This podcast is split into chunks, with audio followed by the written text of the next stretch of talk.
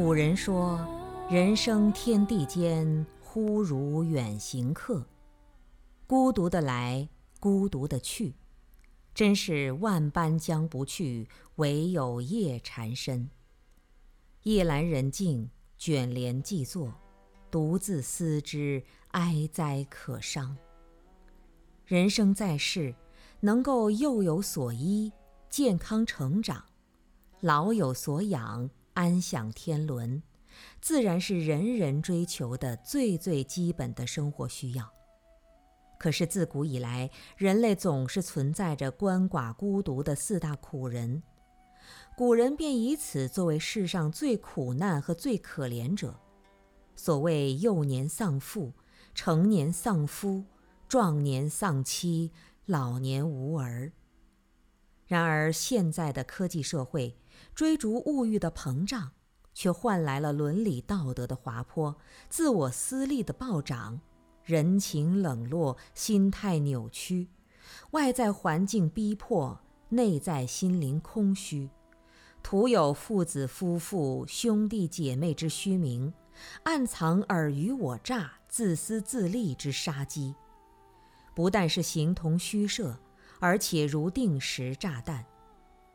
东西文明的交错，恐怖分子的猖狂，虚拟网络的诞生，市场经济的竞争，人们拖着一身的疲惫回到家门，或者忙完一天的家务，等到夜里，夜又变得多么深沉可怕。夜隐没了一切色彩，只告诉你这是黑暗。夜灯下。你静静地坐着，或者清醒地躺着，便感到了无奈、孤独、无助、惶恐、怨恨，致使你不敢面对自己裸露的心灵，深深地感到生命的空虚和无限的孤独。你才会知道，生活在爱与欲之中的人们受着如何揪心的痛楚。正如《佛说无量寿经》说。人在世间爱欲之中，独死独生，独往独来。当行至去苦乐之处，身自当之，无有待者。善恶变化，央就异处，素欲言待，当独去入。远到他所，莫能见者。善恶自然追行所生。杳杳冥冥，别离久长，道路不同，会见无期，甚难甚难，复得相值。人从一开始就伴随着孤独来到这个世界，最后又伴随着孤独离开这个世界，好像来这个世界就是为了摆脱孤独。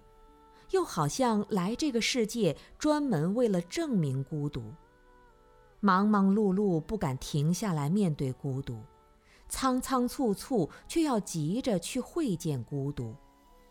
从少年开始得不到父母亲人、同学玩伴的关爱，便使自己深深地陷入了孤独之中。青年时期得不到异性恋人、同伙朋友的垂青。也使自己深深地陷入于孤独之中。中年时期得不到上司领导、家庭爱人的器重，亦使自己深深地陷入了孤独之中。老年时期得不到社会大众、子孙后辈的尊敬，又使自己深深地陷入于孤独之中。其实，纵然得到了这一切，也同样急急忙忙地迈向了孤独的坟墓，又有谁能够陪着你去聚下一次热烈而陌生的晚餐呢？尽管如此，人们对于孤独的感受还是做出了不同的反应，其深浅轻重、明显暗昧，差别很大。自然由此而产生的危害乃至解决方法就会各不相同。一般来说，孤独来自以下几个方面的原因，我们可以根据其危害程度以及解决方法的不同，给予分开若干个层次。第一是源于自私，孤独是豺狼。对于人世间来说，自私似乎也是天性。古人就说“人不为己，天诛地灭”。但是，自私也有大小范围的不同，有为自身而自私，为家庭而自私，为团体而自私，为国家而自私等。如果能够为天下而自私的，那就是所谓的“天地不仁，以万物为刍狗”，而化为所谓的大公无私了。我们这里讨论的自私，就是为自身而自私。这样的人不管家庭爱人，不顾亲人朋友，不为单位集体，不想国家社会，完全局限在自我中心的桎梏之中。任何事情都是首先想到了自己的利益，从来不替他人考虑。一旦成型，久而久之，心态扭曲，就会陷入于极端的孤独痛苦，不能自拔。一个过于自私的人，不但在行为举止上与周围的人拉开距离，而且会在自己的心灵上封闭禁锢。这样，他的内心就会越来越脆弱，思想也会越来越扭曲，在脆弱和扭曲的精神世界里，成为了孤独无助的可怜者。孤独就像一只贪婪的豺狼，吞噬着自私的灵魂乃至自私的整个世界，最后只剩下孤独相伴随。眼睁睁而又无奈地受着这个豺狼的百般折磨，痛不欲生。在这个基础上，这种痛苦就不仅仅折磨着脆弱自私的心灵，而且也会危害到家庭社会的安全。给人类社会的和谐带来灾难。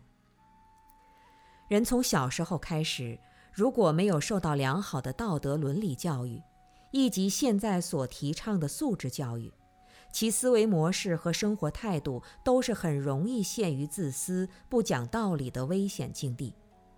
有些人的思维特别奇怪，我看到有个人，他在需要别人帮助的时候，就去寻找人家。让人家一定要帮他借数万元钱，可是人家一下子也拿不出这笔钱呢，他就心怀记恨，认为人家不帮忙就是在害他，看到谁都没有看到人家那么不顺眼，这种就是恩将仇报的思维模式。他是求人家帮忙，无论能不能帮上忙，都应该感谢人家才对，而他却是恨死了人家。从这样的结果看来，如果人家真的帮了他的忙，那么他就会觉得这是理所当然的，并且还会认为这是他自己本事好，才会有人愿意帮忙，从来想不起感谢人家，从来没有把自私放下。曾经在报上看到一条消息，北方某城市的一位十六岁男孩，用家里的菜刀将其母亲活活砍死。在母亲的脸上、身上总共砍了三十一刀，然后自己换了衣服，偷取了家里的五百元钱，大摇大摆地与同学到游戏厅玩游戏。当警察问他为什么要砍他亲生之母的时候，他还很自然地说：“因为回家母亲不太理他，感到孤独，就看不顺眼了。”这。就是典型的由于自私而带来的孤独，以及这种孤独带来的危害。这种危害已经到了悲惨的地步。随着个人的自私程度之深浅，其危害性也有大小的不同。一般而言，由于自私而带来的孤独以及危害有轻微和严重的区别。轻微的害处就是与家人和朋友无法沟通。亲人同事会看不起他，而他自己会担心已经拥有的物质财富或者名利受到损失，只能跟自己的所谓的财富和宠物等等沟通，也就是把心灵寄托在绝对不会侵害他的利益的对象上，从而成为了生活和人情的陌生者，享受不到真正的人与人之间的情谊之乐。严重的害处就是不但自私，而且处处侵害别人的利益，无论是家人还是朋友、同事，只要有利可图，就不管别人的感受和利益，不讲和睦，不顾信义，不怕非议，不知廉耻。小的危及家庭的维系，乃至单位公司的倒闭；大的危害社会国家的利益。他自己并不知道为什么要这样去做，不做又觉得生活空虚无聊。这就是现代社会许多自私的孤独所带来的痛苦、哀嚎和血腥教训。第二是来源于性格，孤独是无家的流浪儿。只要是有思想、有头脑的人，他在生活过程中或多或少都会感受到孤独的，只是有些人会很快就想方设法来解决。而有些人却是与生俱来的，甘愿保存这份孤独，后者便是来源于性格的孤独。这种孤独可以比喻为无家的流浪儿，因为在这样的孤独中，最明显的感觉就是没有依靠。看世界、人生、山河大地、亲戚朋友，没有一点可以依赖的，于是便独自欣赏无语月如钩。